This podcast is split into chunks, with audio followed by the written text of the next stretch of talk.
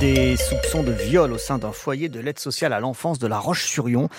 L'information a été révélée par nos confrères de Ouest France. Un enfant de 8-9 ans placé dans ce centre affirme avoir été sexuellement agressé dans sa chambre par au moins un autre enfant du foyer âgé de moins de 10 ans.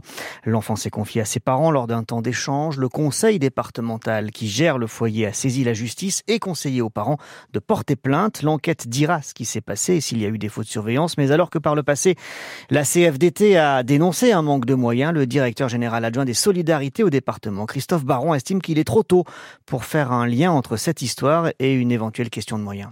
Alors on peut toujours faire mieux hein, pour nos enfants à protéger bien évidemment, mais il y a une conscience hein, qui était euh, portée hein, politiquement et puis techniquement.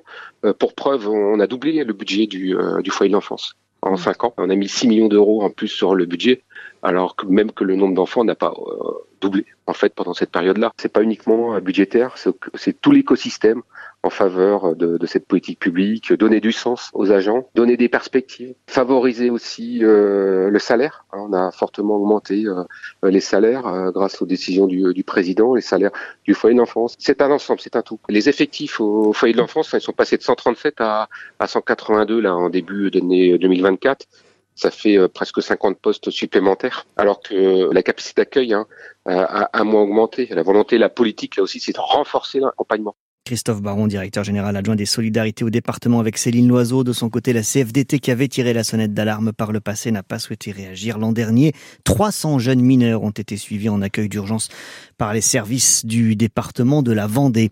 La Vendée toujours en vigilance orange aux crues et aux inondations. Ce matin, on surveille le lait comme le lait sur le feu, si on peut dire. Le cours d'eau ne cesse de monter. Le pic de crue est attendu dans la journée. Il pourrait être plus important que celui de 2019. La Maine en crue également au niveau de la digue de Montaigu pour le reste, euh, après le passage de Louis hier, quelques branches d'arbres, quelques routes coupées, pas de gros dégâts finalement. L'axe principal, on le disait en début de journal, ça reste le périph' nantais qui est donc coupé dans les deux sens au niveau de la porte de Gèvres et de la porte de la Beaujoire entre les deux portes puisque euh, le Gèvre déborde. C'est assez courant. Sur les rails, le trafic a repris ce matin entre Saint-Gilles-Croix-de-Vie et Sainte-Pazanne sur l'axe Saint-Gilles-Nantes. Il avait été coupé après un arbre tombé sur les rails du côté de Machecou. La SNCF euh, qui se félicite d'ailleurs des horaires respectés en 2023 sur la région des Pays de la Loire. Oui, 95% des TER sont arrivés à l'heure ou presque, Anne Bertrand. Oui, en 2023, 19 trains sur 20 sont arrivés à destination avec moins de 5 minutes de retard. Et l'ambition de SNCF Réseau est de faire encore mieux. Or, parmi les causes majeures de retard, il y a les heures d'animaux sauvages, type sanglier. Voilà pourquoi, d'ici 2027, une clôture sera installée le long des voies entre Nantes et Le Mans sur plus de 100 km.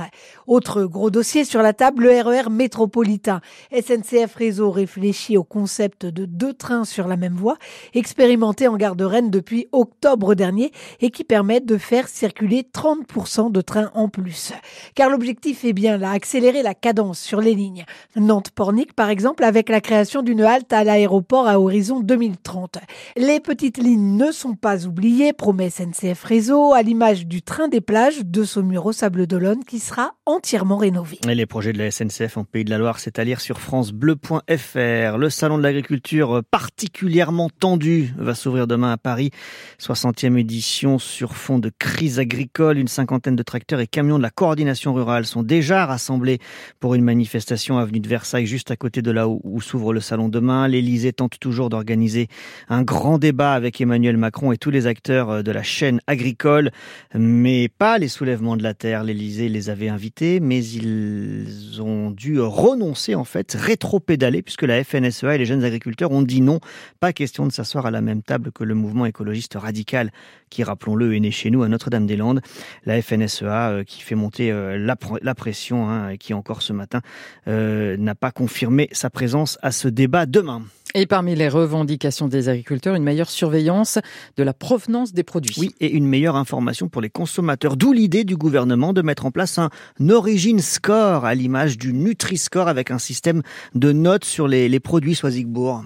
Comme c'est déjà le cas pour les fruits, les légumes et la viande, là le consommateur aura une information exacte sur l'origine géographique des ingrédients qui composent certains produits transformés, comme les conserves et les plats cuisinés.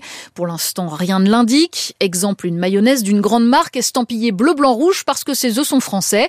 Pourtant, l'huile qui la compose à 70% ne vient, elle, pas de l'Hexagone. Le nouveau logo Origin Score servirait donc à donner ces informations aux consommateurs pour éclairer son choix.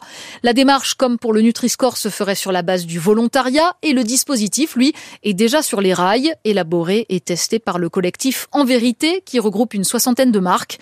Reste maintenant à convaincre l'Union européenne de généraliser la mesure dans tous ses États membres dans les prochaines années. Euh, reportage de les précisions pardon de Soisigbourg. Du hand ce soir, c'est la Star League et le H se déplace à Chartres à 20h. Et puis en foot, Marseille euh, qualifié pour les huitièmes de finale de l'Europa League après avoir renversé Donetsk hier soir au stade Vélodrome 3 1. C'est le seul club français qui poursuit cette aventure. Euh, élimination de Toulouse, de Rennes et de Lens. Et ce soir, c'est le début de la 22e journée de Ligue 1. Metz reçoit Lyon à 21h. Nantes jouera à Lorient demain à 17h dans un duel entre concurrents directs au maintien.